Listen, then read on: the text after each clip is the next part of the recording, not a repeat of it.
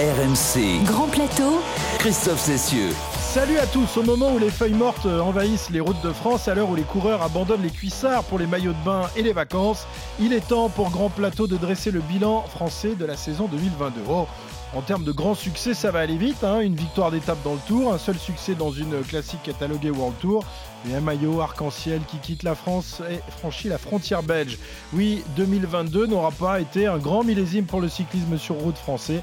Et en attendant que la carte du Tour 2023 ne soit dévoilée dans quelques jours, on va voir dans quelques instants quels sont les motifs d'espoir pour la prochaine saison. Pour m'épauler dans cette difficile mission de bilan, eh bien aujourd'hui je change d'équipe. Et oui, Cyril Guimard et Arnaud Souk à la troupe, à la trappe, à la troupe, ils n'ont pas été assez performants. Du coup, je compte aujourd'hui sur une équipe en devenir, même s'ils ne sont pas non plus des lapins de six semaines. Pierre-Yves Leroux est dans la place. Bonjour Monsieur Pierre-Yves. Salut Christophe, t'avais besoin de gros rouleurs. Hein. Ouais, de très gros rouleurs, ouais.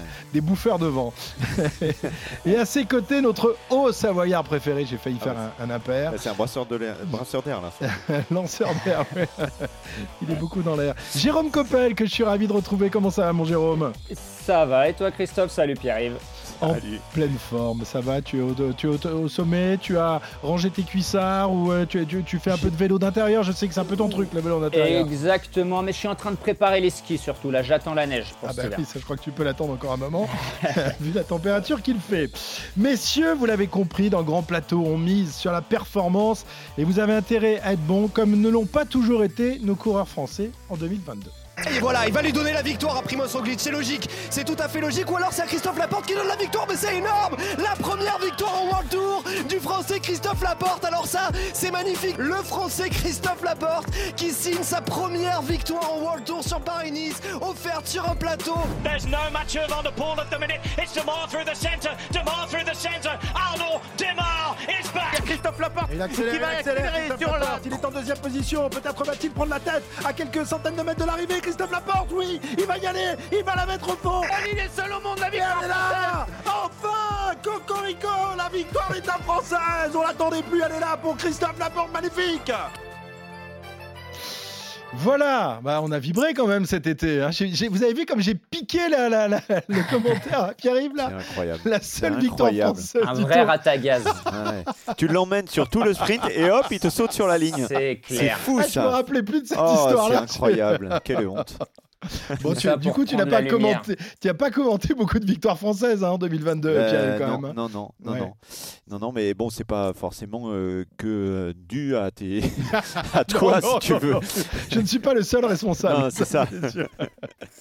c'est vrai qu'entre un, un maillot arc-en-ciel qui, euh, qui n'en finit plus de tomber, une longue attente avant enfin de décrocher un, un bouquet sur les routes du Tour l'été dernier, on peut pas vraiment dire, Pierre-Yves, hein, que, que la saison a été un, un grand millésime pour nos coureurs cette année. On va, on va y revenir. Rappelle-nous quand même les grands moments. Quoi. Il Oui, eu. bah, après, il peut pas y avoir que des grands crus, hein, mais c'est vrai qu'on a eu euh, plutôt des petits cuits hein, cette année. Alors, ça n'a pas été Waterloo non plus, mais ça n'a pas été non plus euh, Arcole ou alors de troisième catégorie. Si vous penchez euh, votre regard euh, attristé sur les résultats de la saison World Tour au milieu des, des Pogacar, Evenpool, Garin Thomas ou, ou Vingegaard, bah, c'est vrai, tu le disais tout à l'heure, un seul tricolore émerge, Benoît Cosnefroy à Québec. Il était déjà là euh, d'ailleurs l'année passée avec une victoire à Plouet, mais accompagné d'Alaphilippe euh, sur la flèche. Un Alaphilippe qui, c'est vrai, cachait un peu les difficultés françaises, euh, seul avec ses petits bras depuis que Thibaut Pinot avait accroché le Lombardie il y a déjà 4 ans. Sur les grands tours, certes, David Codu termine quatrième, mais sans jamais donner l'impression qu'il peut s'asseoir sur le podium, qui était pourtant l'objectif avoué de l'équipe euh, Groupama FDJ. Guillaume Martin finit 14e du Giro et Thibaut Pinot 17e de la Vuelta. Pas de quoi se faire dresser les cheveux sur la tête de John Gadret. L'espoir est peut-être à chercher ailleurs, Tiens, dans la régularité euh, des points UCI. L'an passé, il y avait 6 coureurs aux 50 premières places du côté des Français. Et cette année, ils sont 9, alors que Julien Alaphilippe est classé 104e. Bon, je sens que je vous fais pas rêver avec mes points UCI. Allez, j'essaye encore. Depuis deux ans, la France n'apparaissait plus dans le trio de tête du classement UCI des espoirs, les U23. Et cette Ah. année, les Français se classent troisième, assez loin des Belges, certes, mais tout près des Danois et de leur deuxième place, grâce à Eddie Le 8 à Valentin Retailleau notamment. Ça sera mon slogan pour 2023, messieurs, roulez jeunesse. Rouler jeunesse. Euh, on connaissait la, la suite, on va pas la dire tout de suite. Euh, Jérôme, je te sais plutôt modéré hein, et, et Mhm. clément envers les coureurs français. T'as Ouais, encore beaucoup de copains. Oui, un peu, un peu. Ouais. Fayot, faut faut bien le dire. Tu as encore pas mal de, de, copains dans le peloton. Tu verras dans 10 ans, je pense que tu tailleras beaucoup plus. ouais, parce que... tu sais quoi, dans 10 ans, j'aurais oublié le mal de patte que ça fait le vélo. Là, je le sais encore. C'est pour ça que je suis un peu clément. Est-ce que tu es quand même satisfait ou, alors un peu déçu quand même par la, la saison réalisée par nos coureurs français? Alors moi, ça, dépend lesquels, bien sûr, mais on a entendu hein, dans la petite euh, prod au, départ, là, franchement, un mec comme Christophe Laporte, moi, il m'a régalé toute l'année. Le mec, il est là du 27 février, la première course qu'il fait, au 9 octobre, toute l'année, il est là, il est encore vice-champion du monde, il gagne au tour. Il y a quand même des coureurs qui ont fait des saisons incroyables. Il y en a, bien sûr, Julien Alaphilippe, euh, on attendait, lui, on attend toutes les années qu'il brille, qu'il nous fasse des exploits incroyables. Alors, on reviendra là-dessus sûrement plus tard, mais on sait pourquoi aussi sa saison a été un peu compliquée.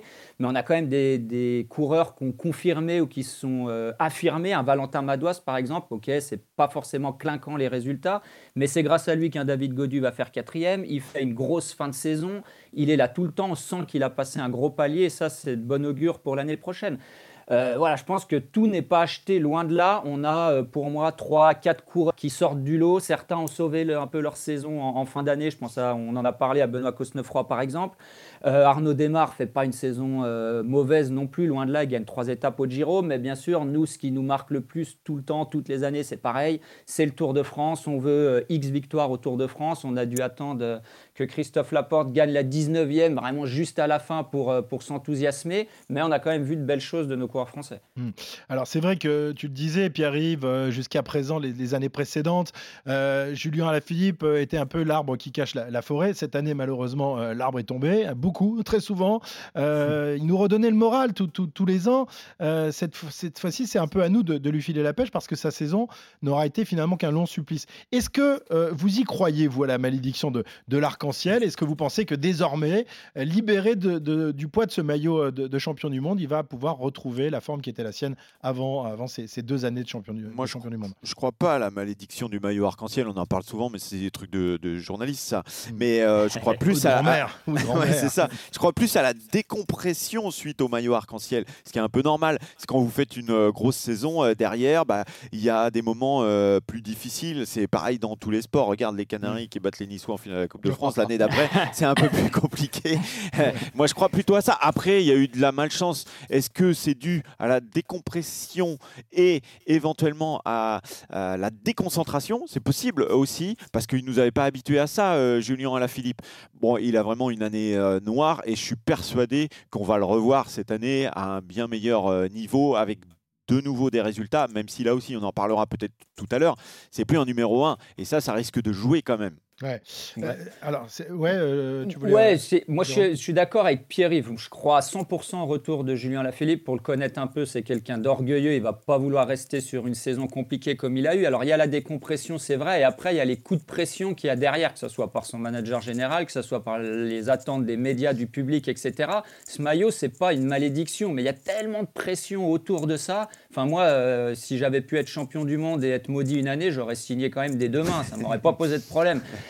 Euh, mais si on regarde le début de saison de Julien Lafilippe, il fait quand même deuxième du général du Tour de la Provence, il gagne une étape au Pays Basque, il fait quatrième de la Flèche Wallonne. Avant sa chute à Liège, il fait quand même un bon début de saison avec oui, mais dès que ça décolle, hop, ça retombe entre guillemets. C'est là où il n'a pas eu de chance, quoi. Ben voilà, c'est ça, exactement. Il revient, boum, il gagne la première étape du Tour de Wallonie, pouf, positif au Covid, ça l'arrête de nouveau. S'il n'a pas tous ses coups de frein en cours mmh. d'année, peut-être il fait une super année avec le maillot de champion du monde sur le dos. Mmh. Mais par contre, Pierre-Yves a raison. Euh, une fois que le maillot, il l'a dit lui-même, hein, une fois qu'il a perdu son maillot, il va courir plus libéré. Par contre, euh, vous pouvez me faire confiance, il a la harne pour revenir l'année prochaine. Alors, je, suis d'accord avec vous, euh, il va courir plus libéré. On pensait justement que euh, le fait qu'il n'ait plus ce maillot arc-en-ciel lui donnerait des ailes dans le Tour de Lombardie, mais on a vu qu'il y avait aussi une panne de jambes. Bon, c'est sûr que la, condition physique n'est pas la même que l'année dernière à la, même époque. Bon, d'un autre côté, il a aussi 30 balais quand même, Julien. Alors, il n'a pas l'âge de la retraite, mais tout de même, il est beaucoup plus âgé que, les nouveaux cannibales du, du cyclisme mondial, les Evenepoel, les Pogacar et autres. Euh, il va falloir se faire une place parmi ces, gars-là. Hein. C'est pas gagner d'avance. Moi aussi, je suis d'accord avec vous. J'aimerais bien et, j'espère qu'il va faire encore une, grande carrière. Mais quand même, c'est plus la même chose. Hein. Est-ce que vous pensez qu'il arrivera à, être aussi performant qu'il l'a été par les années euh, passées? Ouais, moi, moi je pense clairement, il va, il va retrouver son niveau. Alors bien sûr, euh, ça sera peut-être pas aussi euh, Clinquant. flamboyant, clinquant que ce qu'il nous a montré. Il a 30 ans. Normalement, avant, avant que tous ces jeunes arrivent, on disait Eh qu'en oui. vélo, on était entre 28 et 32 ans dans la force de l'âge. Lui, il est normalement en plein là-dedans. Euh, maintenant, est-ce qu'il va retrouver voilà, suffisamment de motivation Ça, j'ai pas trop de doutes pour revenir, mais il va retrouver son niveau. Et puis, l'avantage d'être un peu plus âgé, c'est que vous avez l'expérience. Si vous pétez pas dans la tête parce que vous avez eu de la pression depuis 10 ans déjà, euh, on a vu, un Pogacar l'a dit récemment, euh, moi, je vais pas faire une carrière à la Philippe Gilbert. Bien avant, j'aurais plié boutique et je serais rentré chez moi. Faut que dans la tête, ça suive. Euh, je pense que Julien Alaphilippe, quand on sort d'une année comme ça, il aura les, les dents longues pour l'année prochaine et c'est sûr qu'il va retrouver son niveau. Est-ce qu'il va nous refaire des coups de pétard dont il a le secret, des, vraiment du chaud à chaque course? Peut-être pas, mais avec l'expérience qu'il a, il pourra mettre au fond sur vraiment les Mm. courses qui l'intéressent. Quand, je pense que, quand je pense que tu as arrêté à 30 ans, Jérôme, alors que tu avais encore une carrière incroyable qui se présentait devant Euh, Ouais, toi, mais alors, Surtout mais- en ayant commencé à 29. c'est ouais, c'est ça, c'est ça. Mais moi, c'est aussi dans la tête justement que ça a pété aussi. Moi, ce que je comprends pas, c'est la gestion de, de Julien Alaphilippe euh, par son équipe et par son manager euh, cette année. Ouais. Franchement, je trouve que ça n'a pas été correct vis-à-vis d'un champion du monde. Et là encore, Et- c'est c'est un problème d'avoir un Français dans une équipe euh, belge. Parce que des Français dans des équipes étrangères, bah, on a parlé de Christophe Laporte, ça se passe pas toujours comme ça. J'ai j'ai du mal à saisir l'avenir de Julien Alaphilippe. Est-ce que c'est bien qu'il reste du côté de la Quick Step ou est-ce qu'il peut pas se donner un, un nouveau challenge pour les 3 à 4 années qui viennent Mm. et pourquoi pas dans une équipe française? Il y a peut-être une équipe qui pourrait euh, mettre le paquet. Mm. Ouais. Alors ça, c'est le gros point d'interrogation, parce qu'on sait que pour être performant en vélo, il faut aussi être bien dans sa tête, bien Eh dans oui. son équipe. Si vous avez des problèmes dans votre équipe, c'est compliqué, et les chutes, etc., tous les pépins que vous avez en cours d'année, des fois, ça vient aussi de là, parce que vous- mentalement, vous êtes un peu préoccupé par autre chose. C'est vrai que la gestion de Patrick Lefebvre, on en parle souvent, alors souvent il nous donne tort, souvent il a raison dans les choix qu'il fait, dans les déclarations qu'il fait, etc. Mais avec un coureur comme euh, Julien Alaphilippe, moi j'ai été surpris des déclarations, je pensais qu'il allait le gérer un peu différemment. Après, est-ce que euh, Patrick Lefebvre est déjà passé à autre chose avec Evenepoel ou les autres à voir? Euh, En vélo, en général, on respecte les contrats. Julien a encore un, un contrat. Peut-être qu'à la fin de son contrat, il ira voir ailleurs pour donner un, un second souffle Ouais, à sa carrière. Ce sera quand? La fin de son contrat C'est c'est quand? Vous avez- Je ne me rappelle plus euh, quand. Euh, y a un ou deux ans Il y a encore je un ou deux hein. ans à passer. Ouais. Euh, alors, l'avantage, c'est a priori, euh, c'est que le sur le Tour de France, Remco ne sera pas là, euh, puisqu'a priori, on semble se diriger vers une euh, présence du Belge euh, dans le Giro, donc ça laisserait quand même la, voie libre euh, à, Julien dans son Tour national, quand même. Ce serait pas mal, ça, Pierre-Yves, de, pouvoir voir Julien, en espérant qu'il ne chute pas d'ici là, euh, en pleine forme, pour essayer de gagner des étapes sur le Tour. Oui, mais est-ce qu'il serait en leader? Est-ce que ce serait une équipe un peu euh, ouverte euh, comme on connaît la, la Quick Step pour aller chercher des classiques et ça serait un peu le cas sur des étapes euh, comme ça. De toute façon, personnellement, Oui, je vois pas. général, on Voilà, je vois pas. Julien Alaphilippe euh, sur un général. Donc, euh, je sais pas. Alors, je revérifiais. hein, c'est jusqu'en 2025, 2024. Il avait prolongé du- d'une année, ouais. Euh, pour euh, Julien Alaphilippe. Donc, euh, il y a encore euh, du temps quand même. Peut-être que Remco Evenepoel laisse la place à, à Julien Alaphilippe sur le, sur le Tour de France. Moi, je pense que désormais, du côté de la Quick Step, on met, on met tout sur euh, Ouais. Evenepoel et que euh, Alaphilippe désormais c'est un numéro 2 et ça euh, pour moi c'est, je pense pas que ça soit une bonne chose pour lui dans la motivation euh, il a besoin d'être aimé aussi d'être euh, considéré. J'ai, en souvenir le square du championnat de France la tête de Sénéchal la tête de Julien Alaphilippe. Il y a quelque chose qui va pas Euh, bon, euh, on verra ça, mais c'est vrai que ça, ça s'annonce compliqué quand même avec l'émergence de Remco Evenepoel euh, qui a, qui a tout gagné cette année, notamment Liège-Bastogne-Liège, qui était quand même, Jérôme, la, la course que souhaiterait gagner le, plus Julien Lafilippe. Là, maintenant, pour s'aligner et pour tenter d'être leader sur cette course de la, de la formation Quick-Step, ce sera compliqué quand même avec le, vainqueur sortant qui est dans sa formation et qui est beaucoup plus jeune que lui. Oui, mais je suis pas là. Alors là, pour le coup, je suis pas d'accord avec toi parce que vaut mieux avoir deux, deux cordes à son arc et, et deux flèches, Ouais. deux très bonnes flèches co- comme ils ont là. Parce Ouais, que Van alors, Aert disait ça aussi au championnat du monde. Bah ouais, mais bien sûr. Mais Remco Evenepoel, il l'a déjà gagné. Il sait euh, que Julien Alaphilippe s'est mis à la planche, notamment au Tour d'Espagne et plusieurs fois au cours de ces dernières saisons. Euh, si Julien euh, attaque le premier à Liège, et ben Remco fera le boulot derrière. Donc finalement, c'est pas du tout incompatible. On voit que Van Aert, Roglic, Van Aert, Vingegaard, etc. dans l'équipe Jumbo, ça fonctionne très bien. Pourquoi Mhm. ça marcherait pas chez Quickstep? Parce que Moi, si- je pense qu'au contraire, contraire, c'est un avantage pour euh, Julien d'avoir Remco parce que la pression, elle va être diffusée sur plusieurs coureurs et elle ne sera pas que sur ses épaules. Moi, je crois que si Julien Alaphilippe démarre le premier, aujourd'hui, il y a d'autres coureurs qui sont capables d'aller le chercher, alors que Remco, il n'y a plus personne qui est capable d'aller le chercher. Mm. Et ça fait un peu la différence. Ouais, pour l'instant. Ouais, mais est-ce que les regards seront pas plus sur Remco et justement doute, ça va redonner un petit peu plus de, de marge de manœuvre à Julien à voir. C'est vrai que les, les- les pancartes, pour l'instant, il n'a pas l'air de s'en faire trop euh, un, souci, hein, notre ami Remco Evenepoel, avec la puissance qu'il développe. Il est tout simplement impressionnant. Julien Alaphilippe, qui est donc euh, descendu à la 104e place du classement UCI, qui aura euh, évidemment de, de cesse de regagner des places en 2023. Julien, qui a donc laissé euh, son maillot arc-en-ciel à Remco, euh, dont le dauphin euh, en Australie était un Français, Christophe Laporte, dont tu nous parlais déjà tout à l'heure. Euh, Jérôme, le coureur de la Jumbo, qui est aussi le Français le mieux classé à l'issue de cette saison. Il est au 13e rang mondial. Laporte, c'est c'est la grande et belle satisfaction française de, de la saison. Pierre-Yves, euh, il nous a, il nous a Ah oui. régalé. Et ce, tout au long de la saison. hein. Paris-Nice, puis le Tour de France. Il fait deuxième des, des championnats du monde, là aussi, présent du, du début jusqu'à la fin. hein. Bah oui, c'est lui le, le numéro un euh, du côté des Français. C'est celui qui a été le plus constant. Mais euh, pourquoi? Parce qu'il est au sein d'un collectif et quand on est euh, dans la confiance, bah c'est, on a plus de résultats euh, forcément. Il a sans doute beaucoup appris aussi euh, dans cette équipe en, en quelques mois. Il l'a expliqué euh, régulièrement que ça l'avait poussé dans son travail individuel euh, aussi, des choses qu'il faisait pas avant et qu'il fait désormais. Et c'est bénéfique pour lui évidemment. Mais ben voilà, c'est l'avantage d'aller découvrir autre chose. ce que ben on fera aussi le bilan des équipes françaises. On a l'impression que ça c'est pas le même développement quoi. Donc s'ouvrir, aller élargir un peu ses horizons, ça lui a fait Mhm. énormément de bien. C'est son changement d'équipe et son départ à l'étranger dans, dans les rangs d'une top team euh, qui explique ces, changements et ce changement de, calibre de, de Christophe Laporte, Jérôme? Clairement, clairement, parce qu'il a fait un choix l'année dernière en allant chez Jumbo. Alors, faut savoir que c'est Jumbo qui sont allés le chercher. Hein. C'est pas lui qui s'est proposé. Donc déjà, quand vous avez une équipe, une écurie de ce calibre-là qui vient, viennent vous chercher, euh, déjà, ça vous fait un petit peu réfléchir. On en a déjà parlé pendant, pendant le Tour de France au mois de juillet, mais moi, j'ai couru avec Christophe chez Cofidis, par exemple. C'était un peu le, bah voilà, le niçois, un peu comme toi, Christophe, un peu branleur sur les Ouais, bords. Il va faire un peu le, le, le- Il le est varois, minimum hein. syndical et il aimait pas Ouais. partir en stage longtemps en disant on va faire des stages en altitude deux semaines. Non, non, c'est trop long, etc. Quand il a eu l'opportunité d'aller chez Jumbo.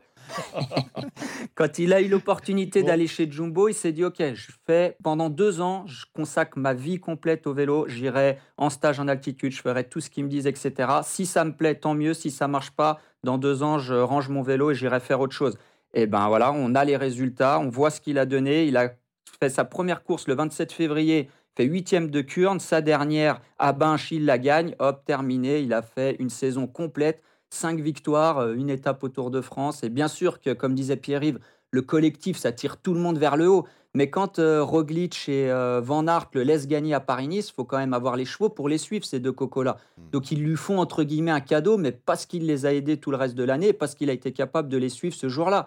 Euh, Christophe Laporte, il a passé un palier monstrueux, mais il avait déjà les chevaux sous le capot quand il était chez Cofidis. C'est juste qu'il exploitait pas son moteur à Juste, 100%. il s'est mis à bosser, quoi. C'est un peu comme. euh, Exactement, mais bien sûr, mais c'est vrai, mais c'est malheureusement vrai. Alors est-ce qu'il a perdu du temps ou est-ce qu'il aurait pété dans la tête avant s'il avait déjà fait ça dès sa première année pro? On n'en sait rien. En tout cas, maintenant, c'est tout à son honneur d'être allé là-bas, de vraiment sacrifier euh, sa vie, sa vie de famille, etc. pour aller faire des stages, parce que quand on a des résultats comme ça, ben, ça paye et ça, ça fait du bien à tout le monde. Quoi. Mhm. Euh, en ton temps, Jérôme, tu avais aussi fait le, le- le choix de partir dans une équipe étrangère. Mhm. Est-ce qu'aujourd'hui, tu recommanderais euh, euh, ce choix à tous les, les jeunes coureurs français en devenir euh, qui ont, qui ont du, des- du- Ah, du- Après, ça dépend pourquoi tu pars dans une équipe étrangère. Jérôme, on sait très bien pourquoi il est parti dans cette équipe-là. Pour cacher mes sources, Oui, c'est oui, ça que tu es en train de... Aïe, aïe, aïe, aïe, aïe. Ça a bien marché. Ouais, bah hein.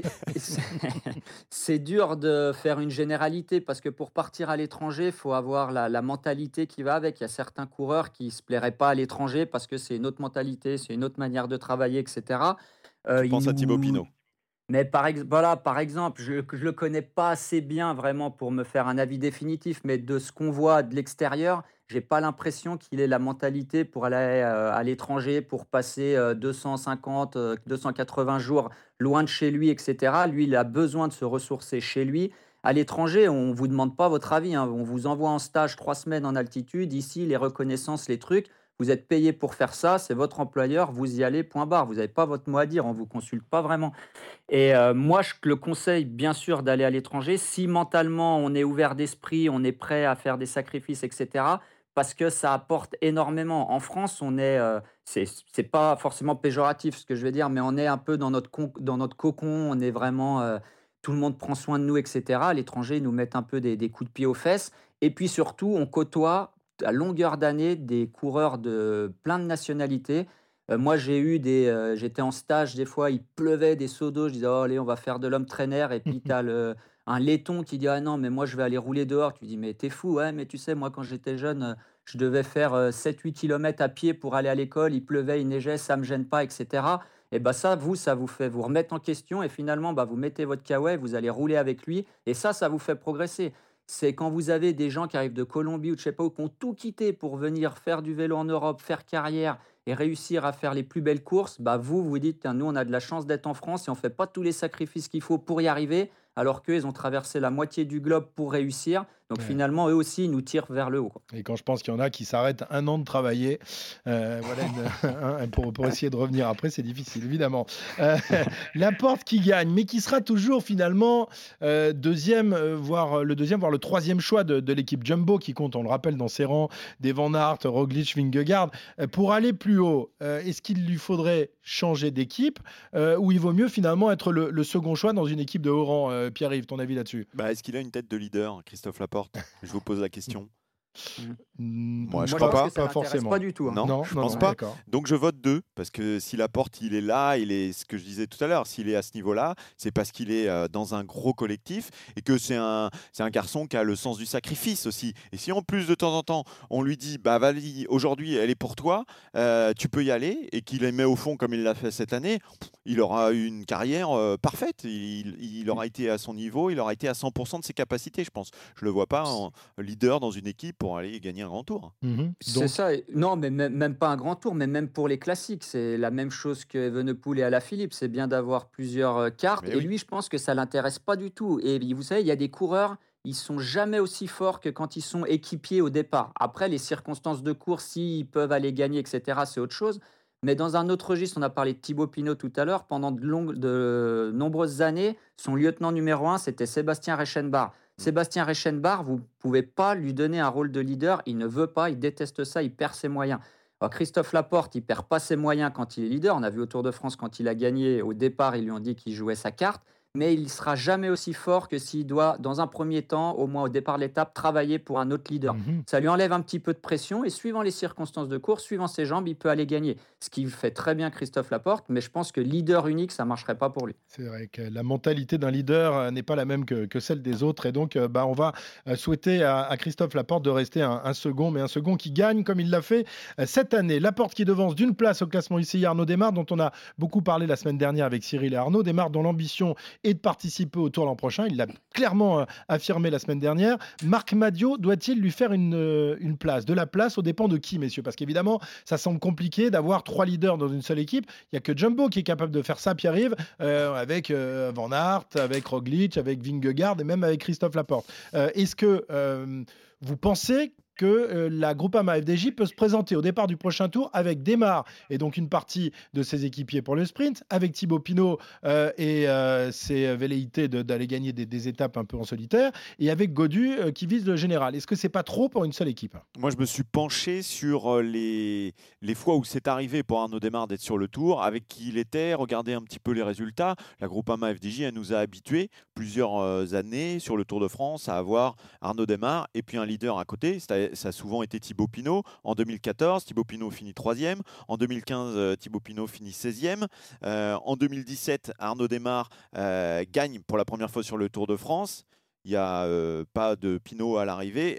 Il y a un gros problème à la neuvième étape, vous en souvenez, puisqu'il y a abandon d'Arnaud Desmar et de trois coéquipiers le même jour. Donc ça, ça a été un, vrai souci. Et puis les deux autres participations, c'est 2018-2021. Et là, il est avec David Godu lui, il, il remporte une victoire à, à Pau. David Godu fait un, un tour correct puisqu'il est tout jeune en 2018. En 2021, il termine 11e. Ça veut dire que c'est possible d'avoir les deux, de viser aussi le, le Les deux, oui. Les deux, oui. Mais c'est les trois, moi, que- qui me Ah non, mais moi, je vous parle pas de Thibaut Pinot. D'accord. Ah oui, donc tu l'as déjà mis sur le côté de, de Ah, côté. je pensais que c'était euh, dans la question, en fait.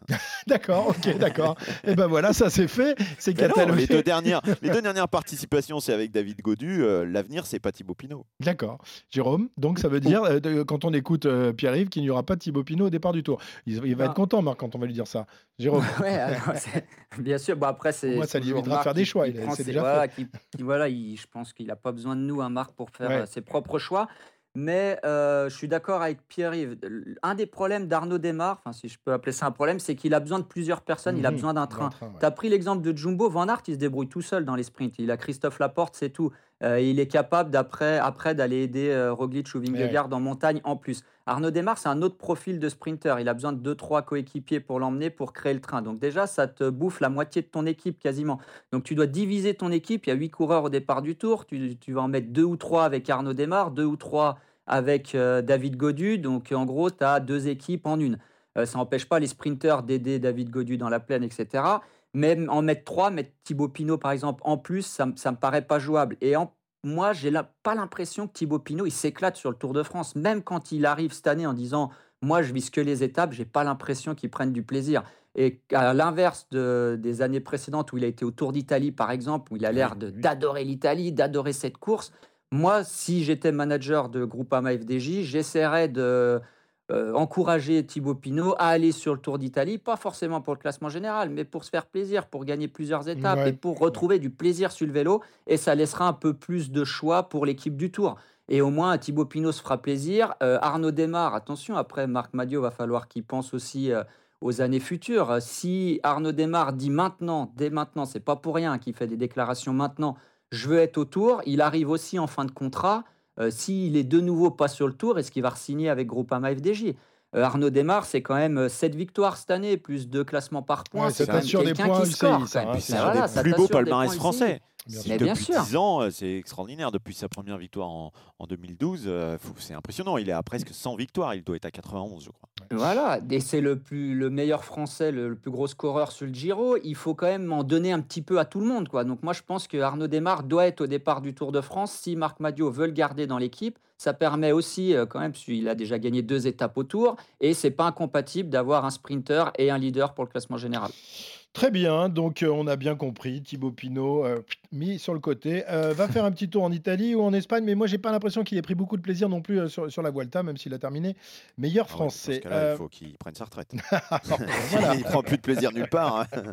La Groupama FDJ et, et donc bah, son, son leader quand même, David Godu, quatrième et meilleur français du dernier Tour de France. Depuis, c'est vrai que David n'a pas fait grand-chose, mis à part une cinquième place au Grand Prix de Montréal, je crois. Comment vous jugez sa, sa saison? C'est difficile, on a l'impression qu'il a eu, qu'il a fait qu'une course finalement dans la saison. Alors c'est pas le cas, il en a fait d'autres, mais euh, finalement on a beaucoup parlé de lui à l'occasion du Tour de France, depuis euh, beaucoup moins. Alors quand tu gardes, gagnes le Tour comme Vingegaard, tu peux te permettre ça, mais pour David, euh, terminer quatrième, on aurait bien aimé le voir briller sur d'autres courses quand même, non? Bah, J'attends j'attends l'avis de, de l'expert. Mais non, mais je bien sûr qu'on aurait aimé le, le voir briller sur d'autres courses, mais vous savez que vous, la charge mentale quand vous essayez de faire le classement général du Tour, elle est énorme. Alors que vous le gagnez Ouais, comme Pogacar, Vingegaard, regarde la charge mentale. mentale. euh, Mais- non, mais attention, tous les coureurs euh, réagissent pas pareil. Vingegaard, il a gagné le Tour, on l'a quasiment plus vu jusqu'à la oui. fin de l'année. Il Mais est oui, mais là tu Croatie, gagnes, etc. tu gagnes le tour, tu gagnes le tour effectivement. Ouais, Tu peux mais te permettre ça. quatrième, il en a chié de la même manière. Euh, psychologiquement, il était dans le dur de la même manière que Vingegaard, à un niveau un tout petit peu en dessous, mais c'était dur pour lui. Vous savez, c'est hyper dur de préparer le tour en tant que leader et de se remotiver derrière Mhm. pour remettre en route sur un deuxième pic de forme, voire un troisième pic de forme. Da- David Godu, il est arrivé en forme assez tôt. Il a gagné une étape au Tour d'Algarve. Il a gagné une étape au Dauphiné. Il n'a pas rien fait complètement avant le Tour. Et il n'a pas complètement atteint son objectif au Tour. Il faisait le podium, il fait quatrième. Mais après, mentalement, il a dû avoir une décompression terrible et il n'a jamais réussi à remettre en route. Bien sûr, on aurait aimé, et je pense que Marc m'a dit aussi, hein, quand vous avez un coureur qui fait quatrième du Tour, euh, que vous payez très cher aussi, bah, vous avez envie qu'il fasse une saison complète. Mais après, euh, c'est souvent la tête qui guide les jambes et pas l'inverse. Et ben, quand la tête explose à la fin du tour, bah, c'est impossible de remettre en route. Moi, je trouve que c'est une saison moyenne. Parce Mhm. que euh, il est aussi, il faut pas l'oublier, sauvé par le, lui par le collectif. Euh, autant Christophe Laporte est poussé par le collectif, autant peut-être David Godu a été un peu sauvé par le collectif. Et on pense notamment à, à Valentin Madoise, parce que s'il n'est pas là dans le granon où Godu fait 4, euh, je pense que David Godu il fait 15e du général parce qu'il plonge euh, complètement. Et puis il faut pas oublier que l'objectif de fin de saison c'était le Lombardie, bah il n'a pas pu le faire. Tu dis effectivement il y a une étape sur le Dauphiné, une, une 17e au général, mais si on compare avec l'année dernière, c'est vraiment euh, moins bien. Il fait 3 à Liège, il fait 7 à la Flèche, il fait 9 du, Dau- du Dauphiné, euh, il est 7e sur le Lombardie, euh, 11e du Tour de France. Je trouve que ça avait été une année beaucoup plus régulière et qui aurait dû enchaîner. Moi, je trouve que ça a été une année euh, moyenne. C'est vrai que 4e du Tour de France, c'est bien, mais comme dirait Bernard Hinault, qui s'en souvient? Non, mais je suis d'accord avec toi. Moi, son année 2022, pour moi, est moins bonne malgré sa quatrième place au tour, et moins bonne que celle de l'année dernière. Par contre, je pense qu'il a puisé euh, mentalement beaucoup plus loin dans ses réserves pour aller faire quatrième, alors que l'année dernière, il fait 11 du tour. Je pense qu'il a puisé beaucoup plus loin dans ses réserves mentales. Il n'a pas réussi à remettre en route derrière. Euh, c'est pas donné à tout le monde. hein. Pas tout le monde s'appelle Pogachar pour être euh, devant sur toutes les courses du Tour d'Oman euh, ou Tour de Lombardie. Euh, c'est pas- voilà, c'est pas donné à tout le monde de faire ça. Mhm. Et euh, je pense que Pogachar, au-delà qu'il soit hyper fort, il s'amuse vraiment sur un vélo, qu'il gagne, qu'il perde. il- on a l'impression qu'il s'en fiche un petit peu. Euh, David Godu, c'est pas ça. Et puis quand vous êtes coureur français dans une équipe française sur le Tour de France, vous avez encore une autre pression, même si vous vous appelez Pogachar, que vous voulez gagner le Tour, la pression elle est quand même un petit peu différente quand vous êtes coureur français dans Il une équipe qu'il aille française. faire le Tour d'Italie lui aussi. Mais, mais Bah oui, alors oui, mais pourquoi j'allais vous, j'allais vous Mais- poser la question. Mais non, mais oui, mais pour la Groupama FDJ, ils vont ils vont pas mettre tous leurs leaders sur le sur le Giro. on sait que c'est une équipe française, une équipe bleu blanc rouge. Il faut briller sur euh, sur le Tour de France. Mais c'est vrai qu'aujourd'hui, on se demande à- un peu à l'image de ce qu'a fait Bardet. Malheureusement, il n'a pas réussi à terminer ce Giro, mais il était vraiment, il avait des, des super jambes. On se demande si euh, euh, le- pour Godu, le, le Giro ne, ne correspond pas justement à, à ses qualités. D'autant que c'est c'est plus montagneux que, que le Tour de France. Moi, je, je- Non mais je suis- là, j'étais un petit peu dur moi sur, le, sur la saison en disant que c'est moyen et tout ça. Bah, il nous a quand même fait plaisir, hein, David Godu au niveau des Français. De toute façon, euh, comme euh, Julien n'était était pas là. euh, mais je crois surtout que ce garçon, il rêve de gagner le Tour de France. Depuis qu'il est tout petit, il en parle. Alors ça suffit pas euh, toujours. Tu vois, je sais que toi, tu, tu rêves par exemple de pas, ré- de pas craquer pour le prochain dessert, mais tu vas quand même craquer. ça suffit pas toujours d'avoir des objectifs, mais, Ouais, c'est quand même une source de motivation importante. Je n'ai pas mangé un dessert depuis le- la fin du Tour de France. Ah oui, d'accord, on vérifiera. Moi, je crois que le Giro, la Vuelta, ça le fait quand même moins euh, triper. euh, que il- le Tour, c'est sa course. Et, et son objectif, et l'objectif de son équipe, c'est qu'il soit au top euh, de sa carrière entre 27 et, et 30 ans, parce que lui, on ne l'attendait pas à 21 ou 22. Il vient d'avoir 26. Cette saison, elle est un petit peu euh, moyenne. Il faut se dire que l'année prochaine, il, il Mm. commence à concrétiser encore un petit peu plus. Peut-être en, en- comme on l'a dit souvent avec Cyril. Bah, peu plus Comme on le disait souvent avec sur le Cyril. podium du Tour C'est Non, c'est ça concrétiser si, c'est être sur le podium du tour et ne pas être euh, capable de jouer finalement et d'être vraiment dans le match, parce que c'est ce qu'on a dit souvent avec Cyril Guimard euh, cette année, c'est que jamais il a été en capacité d'être à la bagarre véritablement Ouais. avec les avec les Vingegaard, avec euh, avec les, les, les- les garçons qui étaient au, au top sur ce. Tour de France. Donc Ouais, c'est là mais où il faudrait qu'il arrive, c'est à ce niveau-là qu'il faudrait. Oui, qu'il mais puisse il a être. pas. Pour moi, David Godu, il n'a pas encore atteint son plein potentiel sur le Tour de France. Euh, il est en- C'est pour ça qu'il doit pas. Il devra aller, je pense, un jour, même pour lui mentalement, et puis pour voir Ouais, autre chose. Une fois aller sur le Giro, par exemple, mais il doit d'abord aller au fond de son idée, au fond de son histoire avec le Tour de France pour voir jusqu'où il peut aller. L'année dernière, il fait 11, cette année, il fait quatrième. Euh, ok, il n'a pas pu jouer devant pour l'instant, mais peut-être l'année prochaine, on va voir le tracé du, du prochain Tour de France bientôt. Les circonstances de course seront peut-être un petit peu différentes. Peut-être il pourra jouer. faut qu'il aille au fond de son idée pour pas avoir de regrets. Euh, Christophe, tu as pris l'exemple de Romain Bardet qui a été au Giro. Et je pense que s'il tombe pas malade, il fait Mm. au moins podium du Giro. Peut-être qu'il aurait pu le gagner. Mais Romain Bardet, pourquoi il a pu aller au Giro? Parce qu'il est plus dans une équipe française, parce qu'il est Mhm. parti à l'étranger. Parce que quand il était chez AG2R, c'était Niet le Giro, c'était le Tour de France. Tu es français dans une équipe française, tu es notre tête d'affiche, tu vas au Tour de France. Il demandait déjà d'aller au Giro quand il était chez AG2R, mais c'était non à chaque a- fois. Il a Pinot avait, obtenu. Pinot avait Ouais. obtenu le droit d'aller sur Et le ça Giro. avait très bien marché Ouais, d'ailleurs. Bon, il, a fait, il avait failli le gagner quand même. Très bien, messieurs, on n'a plus vraiment le temps, donc euh, on n'a pas le temps d'évoquer Madouas, Cosnefroy. Quand même, un, un petit mot sur ces deux-là. Quel est celui qui vous a fait la, la meilleure impression euh, cette saison? Euh, Valentin Madouas, super équipier qui gagne des courses en fin de saison, même si ce pas des, des courses de premier plan, ou Cosnefroy qui justement sauve sa saison en remportant le, le Grand Prix de Québec. Quel est celui euh, qui vous a le, fait le, le plus plaisir de ces deux-là cette saison, messieurs? Madouas, Madouas, Madouas. Ah bah, c'est Madouas, normal, il est dixième breton. du général. Non mais euh, on disait Godus c'est 11 l'an passé, Madouas c'est 10 du, gé- du général. Ça oui, veut dire oui, que l'année prochaine, on ne sait pas ce qu'il peut faire. Il est même tout près de gagner une étape euh, euh, du côté de, de Foix. Il fait troisième du Tour des Flandres derrière Van Der Poel et, et Van Barle et devant euh, Pogacar. Donc c'est c'est pas rien. Il est vainqueur du classement de la montagne de Paris-Nice. Euh, pour moi, c'est autre chose que la, la saison euh, qui est quand même décevante de Cosnefroy. Ouais. Jérôme Je suis d'accord, je suis d'accord avec Pierre et Valentin Madouas, parce que sa saison, elle était solide du début à la fin. Il gagne des courses en fin d'année. Benoît Cosnefroy, ok, il fait deuxième de la flèche, de l'Amstel, pardon, deuxième de la flèche Brabanson. Euh, mais vu le niveau de Benoît Cosnefroy et ce qu'on attend depuis de longues années, je pense que sa saison, elle est, elle est mitigée et j'attends beaucoup plus d'un coureur Ah oui. comme lui avec les chevaux qu'il a sous le capot. Lui, il n'a pas concrétisé non plus cette saison. Oui, oui. Mm. Eh ben, on verra ça. Euh, Cosnefroy, dont on a appris aujourd'hui qu'il euh, qu'il s'était fracturé le bras euh, Ah ben voilà. à la suite d'un enterrement de vie de garçon. Je ne sais pas ce qui s'est passé. J'ai pas Partie plus paintball un peu apparemment. Ah d'accord, du paintball, c'est pas le C'est son anniversaire aujourd'hui, hein. Et il se marie dans quelques jours avec un bras dans le plat, donc ça va Ah. être magnifique. Ouais, pour passer la Lyon. Bon, alors je sais pas si je vais vous reprendre la semaine prochaine, vu les tacles que j'ai quand même pris régulièrement pendant cette émission. Messieurs, je voulais vous proposer un contrat longue durée, C'est avec que- beaucoup d'argent à la c'est clé. vrai que t'en prends pas avec les deux autres faillots. hein, c'est. Nous, on rentre dedans. Hein. Ah, ils sont beaucoup plus sympas avec le vieux quand Ah même, hein, je dois dire. Tiennent à leur contrat. Merci les garçons, c'était un bonheur de, de vous retrouver et on aura l'occasion évidemment de, de se retrouver rapidement à l'antenne dans, dans Grand Plateau ou sur les, les courses qui débuteront un peu plus tard. Euh, bientôt le- la carte du Tour de France, on en parlera la semaine prochaine d'ailleurs, on aura Bon, quelques... c'est tout déjà. C'est pas le Tour de France, c'est la diagonale du fou. Ah bon c'est ah, incroyable. tu Bah sais oui. tout, ben, on, va, on va en garder quand même sous le, sous le capot pour la semaine prochaine. repos à Vulcania. ça va être magnifique. Je vous embrasse et à très bientôt dans Grand Plateau. Merci les gars. RMC, Grand Plateau.